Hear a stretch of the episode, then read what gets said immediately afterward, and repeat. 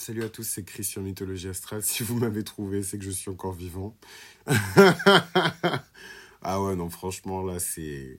Mais je trouve ça. Enfin, ça va vous paraître bizarre, mais je trouve ça tellement stylé de. En fait, c'est une chose de souffrir dans son coin, mais de pouvoir partager ce qu'on vit avec les gens qu'on aime et les gens qui vous aiment aussi. Bon, un peu plus sur Patreon que sur le podcast, mais euh, ça aide vachement euh, à traverser les choses et à supporter les choses. Donc, merci à toutes les personnes qui écoutent le podcast. Euh, merci aux auditeurs fantômes, je vous vois, voilà, qui écoutez, qui laissez pas de like, qui vous abonnez pas, on vous connaît. Euh, mais on vous aime quand même. Et euh, voilà, si ça devait parvenir jusqu'à vous, c'est que ça devait parvenir jusqu'à vous. Qu'est-ce que je voulais vous dire, mes chers amis? Ce que je voulais vous dire, c'est que aujourd'hui, on va parler de l'archétype du verso. Et c'est un archétype qui est extrêmement intéressant parce que il est extrêmement vaste. Hein. C'est fort de dire extrêmement à chaque fois, mais je trouve qu'il est vraiment vaste. Il couvre énormément de choses. Euh, parce que le verso, c'est autant euh, les systèmes que les personnes qui mettent au point en fait ces systèmes. Euh, il y a trop de choses à dire en fait sur le verso et justement dans les capsules que j'ai préparées, je fais toujours des sections bonus. Enfin, vous me connaissez maintenant. Je fais toujours des sections bonus en fait à la fin où bon, c'est pas que je pars en freestyle, mais je donne un peu plus mon opinion et, et, le regard ben, présent en fait que je pose sur cet archétype-là dans le monde, dans mon entourage, euh, euh, sur l'archétype du, du, verso et ça permet de mieux comprendre évidemment euh, ben, le signe. Hein. Tout de suite, c'est plus large qu'un petit horoscope à 2 francs 6 sous qui est même pas personnalisé. Enfin, là, on plonge vraiment profondément dans l'archétype du verso. Et donc, à la fin, en bonus, je parle des différentes aires en fait. Hein. Excusez-moi, je dis aires, mais les différentes aires qui existent et qui et qui permettent en fait de comment dirais-je, les différentes aires qui existent et qui permettent de, de quelque part de réorganiser un peu d'une certaine manière l'histoire. En fait, c'est ça que je trouve super beau, c'est que on, on, méprend en fait l'astrologie. L'astrologie, c'est d'abord de l'histoire, c'est l'étude en fait de tous les phénomènes euh, de société qui ont été recueillis en fait par des astrologues depuis littéralement des milliers d'années, qui ont été inscrits, observés, commentés et qui se répètent en fait euh, de cycle en cycle, d'année en année, de siècle en siècle depuis euh, je ne sais combien de, de temps. Et, je vous avoue que c'est ma capsule préférée parce que quand on voit les choses sous ce prisme-là et sous une forme de système et qu'on se dit que c'est des systèmes en fait de valeurs qu'on traverse, ça rend la souffrance un peu plus relative et ça rend aussi euh, même l'existence du mal dans le monde, le mal en nous et le mal autour de nous, hein, relative. Enfin, ça donne beaucoup de hauteur en fait et je pense que vous aurez remarqué, enfin pour les personnes qui écoutent vraiment attentivement le podcast et, euh, et, qui voient à peu près ma personnalité, j'aime beaucoup prendre de la hauteur en fait. Et j'aime bien emmener, les gens avec moi dans mes prises de hauteur. Donc j'essaie de le faire avec humour. Parce que je trouve que bah, c'est ce qui touche les gens et des fois je les pique un peu parce que c'est pas drôle sinon. Euh, mais c'est le but toujours, hein, d'emporter les gens euh, vers les hauteurs, de les tirer vers le haut et de leur faire comprendre peut-être des choses qu'ils ne voyaient pas. Pas parce que euh, ils sont bêtes ou qu'ils ont du, des excréments, de la fiente dans les yeux, mais parce qu'ils ils n'ont pas pris assez de hauteur en fait dans, dans, la situation. Et je trouve que même le travail des archétypes, ça, prend, ça permet de prendre énormément de hauteur et de distance par rapport aux choses. Et des fois, je trouve que c'est ce qui nous manque en fait. On est dans le, alors on a le nez dans le guidon, on a le cœur brisé, on est déçu par cette personne et on est aveuglé en fait par nos émotions. On n'arrive pas à prendre de la hauteur. L'archétype du verso, par défaut, c'est un archétype qui permet le détachement, qui permet de prendre de la hauteur et de la distance en fait des choses. Euh, je trouve que c'est même un des traits euh, fondamentaux de l'archétype du verso. Maintenant, c'est vrai que moi, euh, j'avais une autre grille de lecture et une autre manière peut-être de voir en fait cet archétype par rapport au questionnement, comme dans les épisodes précédents, que je me suis fait hein, de, l'archétype et de comment est-ce qu'il agit sur nous et autour de nous. Et je vais vous dire de suite, quand j'aurai retrouvé mes notes, évidemment, elle pop-up pas tout de suite, n'importe quoi. Attendez, hop. Mais ouais, c'est vraiment un archétype que j'aime beaucoup, le verso, même si c'est vraiment pas un archétype euh, facile à, ni à comprendre, ni à identifier non plus, quoi, parce qu'il est vraiment partout. Euh, Donc comment l'excentricité et l'humanitarisme de l'archétype du verso se reflètent-ils dans les domaines de la technologie, de l'innovation ou de l'activisme social? Et ça, c'est une question qui est hyper intéressante parce qu'on le voit en fait dans les visages euh, de ce qu'on considère comme l'autorité morale aujourd'hui. Hein. Euh, et ça, c'est un peu tendancieux, mais bon, en même temps, c'est l'épisode sur le verso, donc c'est sûr que ça va être un peu tendancieux et, problématique. mais euh, on en pense ce qu'on en pense, avec ses propres opinions, ses propres valeurs, ses propres idéaux politiques, etc. Mais on ne peut pas nier le fait qu'aujourd'hui, les figures qui représentent l'autorité morale dans la société, donc ce qui est bon, ce qui est juste, euh, ce sont pas les mêmes qu'hier. c'est clairement pas les mêmes qu'hier. Euh, et donc on n'a pas, je sais pas jusqu'où on a besoin de remonter et tout pour, euh, pour illustrer ça, mais euh, enfin voilà, c'est aujourd'hui c'est les Greta Thunberg, donc c'est des enfants soldats qui militent pour l'écologie, c'est des femmes soldats qui se prennent des coups de matraque pendant les manifestations pour les droits civiques des Afro-Américains aux États-Unis, c'est voilà, il y a toujours ce, cette espèce de son de révolution en fait en, en, arrière-fond.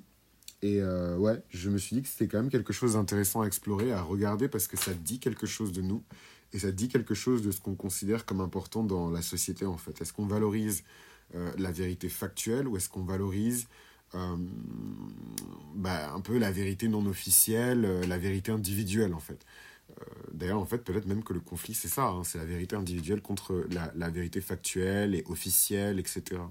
Et souvent, évidemment, les versos, ils sont du côté de la vérité individuelle, ils ne sont pas du côté de la vérité officielle, même si on a des systèmes qui sont purement euh, de, des dérivés de l'archétype du verso, comme la culture corporate, hein, la culture d'entreprise, euh, tout ce truc, tout ce jeu, en fait, de de fausses euh, bonnes manières, euh, de fausses gentillesses en entreprise. Et en fait, c'est difficile à expliquer ce genre de choses dans un contexte français parce que c'est pas trop notre délire, justement. Euh, la culture d'entreprise, remercier quelqu'un avec le sourire et compagnie. Enfin, voilà, on, est plutôt. Les, Français, je trouve qu'on kiffe quand même plutôt des discours plutôt bruts de décoffrage. Et en fait, il suffit de regarder nos icônes de l'humour et les, les, comédiens qui sont les plus appréciés et tout par les Français, c'est pas des gens qui vont dans la dentelle. Hein. Enfin, je vais pas citer de nom, mais je pense que vous voyez à peu près à qui je pense. C'est pas les personnes dans leurs personnages euh, qui, qui, sont les plus fines. Hein, dans, voilà. Donc, euh, donc tout ça pour dire que ouais, l'énergie du verso, c'est vraiment une énergie qui est changeante. C'est une énergie qui résonne par système. C'est une énergie qui est à la fois le système et la force qui, qui, questionne en fait le système. Et en fait, quand on prend euh, l'excentrisme, l'humanitarisme et qu'on cherche à trouver un dénominateur commun, c'est le verso. Hein, dans l'activisme social, dans euh, l'espèce de cri de douleur d'une génération euh, vers les anciennes générations, on est en train de brûler la planète, on, on fonce dans le mur, il faut s'arrêter. C'est ça l'énergie en fait du verso dans son essence. Moi, j'aime bien ce concept de du grand éveilleur. Hein. Euh, The Great Awakener, je préfère en anglais quand même qu'en français, mais voilà, The Great Awakener, le grand éveilleur, euh, éveilleur de conscience, éveilleur d'esprit, éveilleur d'amour. Hein, euh, d'ailleurs, qui est ce grand éveilleur destiné à restaurer l'humanité et à la sauver de la mort de l'âme? Et en fait, certaines personnes vont vous dire que c'est le progrès, que grâce au progrès. Et d'ailleurs, c'est un peu l'école dans laquelle on vit, nous, dans ce monde américanisé. Enfin, depuis la victoire des États-Unis après la guerre froide, bon, je ne vais pas faire le, géopoliticien, je n'ai pas du tout euh, cette capacité-là ni cette qualité-là, mais euh, clairement, on vit dans un monde où euh, on nous vend le progrès, notamment le progrès social, comme l'ultime truc qui va permettre à l'humanité de, se sauver d'elle-même, en fait, du mal. Hein, détester son prochain, haïr quelqu'un. Enfin, je vous parle vraiment de la racine profonde de, du mal chez, chez les humains, quoi. Euh, et en fait, le grand éveilleur, il existe, c'est un archétype qui existe dans, dans plein de, de, religions, de cultures et de spiritualités différentes. Certaines personnes vont dire que c'est Krishna, d'autres personnes vont dire que c'est Bouddha, d'autres personnes vont dire que c'est Jésus-Christ de Nazareth. Shout out! Ah, et euh, d'autres personnes vont vous dire que c'est d'autres prophètes ou euh, d'autres visionnaires qui ont existé. D'autres personnes vont vous dire que c'est Elon Musk, d'autres personnes vont vous dire que c'est euh, Steve Jobs, d'autres personnes vont vous dire que c'est Michael Jackson, d'autres personnes vont vous dire que c'est Van Gogh. Voilà, tout le monde, avec ses propres expériences personnelles, ont leur propre vision de ce qu'est et de ce que représente ce grand éveilleur, en fait. Et, euh, voilà, donc la question, elle est là, et, euh, et euh, la, question, elle est posée, elle est là, et, euh, et il faut y répondre. Donc j'attends vos réponses dans les commentaires. Qui, selon vous, est ce grand éveilleur euh, destiné à restaurer l'humanité et à la sauver de la mort de l'âme? Où trouvons-nous aujourd'hui des exemples de personnes ouvrant la voie à un avenir plus progressiste et centré sur le collectif? Parce que c'est des choses qui sont importantes pour le verso. Hein, euh, D'ailleurs, euh, vous allez vous dire que oh là là, il digresse et tout machin, faut qu'il oublie et tout son amour d'été, mais en fait, ce mec-là, il a son nœud sud en verso. Ça veut dire que probablement dans des cycles de vie précédents, le, le, les thématiques qui sont liées à l'archétype du verso étaient très importantes dans ses vies. Euh, le progrès social, euh, faire avancer les masses, la masse, euh, éveiller les consciences sur quelque chose en particulier, aider aussi son prochain tout simplement, aider au sein d'un collectif, aider au sein d'un groupe. Tout ça, ce sont des choses qui sont importantes pour le verso. Et en fait, moi, il m'a dit une phrase qui m'a vachement marqué bah, quand on était encore ensemble. et en fait, il me disait, mais tout le monde essaie de m'aider, j'en ai marre. Enfin, et je trouve ça trop drôle parce que enfin, nœud sud verso, si les gens essaient d'aider quelqu'un qui a son nord en lion euh, avec un sud en verso, c'est probablement du karma positif qui revient de justement l'aide qui a été apportée dans les cycles de vie précédents au collectif, à l'humanité. C'est vraiment ça aussi l'archétype euh, du verso. Il n'y a rien qui est gratuit en fait dans ce monde et ça fonctionne dans les deux sens. les personnes qui font le bien sont rétribuées euh, pour le bien qu'elles ont fait. Les personnes qui ont fait le mal sont rétribuées aussi pour le mal qu'elles ont fait. C'est ça la loi du karma. En tout cas, une partie infime de la loi du karma. Elle est beaucoup plus vaste que ça. Et voilà, et c'est important de rappeler tout ça dans l'épisode sur le verso. Où sont passés nos ermites, nos chamans, nos magiciens Et pourquoi est-ce qu'ils fuient la scène médiatique? Et ça, c'est une vraie question que je me suis posée. Et je pense que je me pose depuis des années parce que je ne sais pas si vous avez écouté l'épisode que j'ai enregistré sur Saturne, mais quand j'étais plus petit, mon rêve, c'était d'être un magicien. Et je pense que je suis tombé sur quelqu'un qui avait sûrement un Saturne en poisson très déséquilibré, donc un magicien, mais en fait un digitateur, une personne qui fait des, des, des, euh, des canulars, des, des, voilà, des, des, espèces de... Enfin, la magie pour les enfants, quoi. Et encore, les enfants, ils méritent mieux. Euh, et le gars m'a regardé droit dans les yeux, il m'a dit, mais la magie n'existe pas, en fait, mon petit. Tu vois, là, ça c'est faux, c'est faux, c'est faux, tu ne dois pas croire en la, la magie n'existe pas. Et en fait, mon moi enfant, euh, enfin Saturne en poisson, pas encore bien activé, opposition de Vénus et de Mercure en cancer avec euh, euh, Neptune et Uranus en Capricorne, j'ai évidemment refusé sa vérité à lui. et je me suis dit que j'allais trouver un moyen de prouver en fait tout au long de ma vie que la magie existe en fait. et je sais absolument pas pourquoi je vous ai parlé de ça. Ah oui, où se trouvent nos magiciens, nos chamans, etc. Mais en fait, pourquoi ils fuient Parce que les prestidigitateurs, les illusionnistes, euh, ont pris le contrôle de la société. Et c'est pour ça que les magiciens n'ont plus leur place euh, sur les plateaux, ils n'ont plus leur place. Quand je dis les magiciens, c'est évidemment archétypal. Hein. Ce sont des philosophes, ce sont des grands penseurs, ce sont euh, des intellectuels, ce sont des écrivains, ce sont des romanciers, ce sont des personnes de la pensée, en fait, des hommes de lettres, des femmes de lettres. Qui n'ont plus accès, en tout cas au grand public, comme ils avaient accès avant. Et je dis pas forcément que le fait que ces personnes-là soient présentes sur la scène médiatique euh, c'est indispensable, je ne pense pas hein, que ce soit le cas. Il y en a certains, on est bien content qu'ils soient cassés parce qu'ils sont ennuyeux. Mais si on veut créer du changement positif, stimuler les masses avec les outils de masse qu'on a, il faut permettre que ces pensées plurielles se retrouvent euh, exposées au plus grand nombre. En fait, on ne peut pas juste les garder dans un placard ou sur une chaîne cryptée que personne ne va jamais payer parce que les gens n'ont pas le réflexe de payer pour apprendre, en fait. Euh, donc ouais, moi c'est plus ça qui m'a énervé avec cette question-là et je suis toujours en train de chercher la réponse à cette question-là. Euh, où sont passés nos chamans? Où sont passés nos magiciens? Où sont passés nos fées?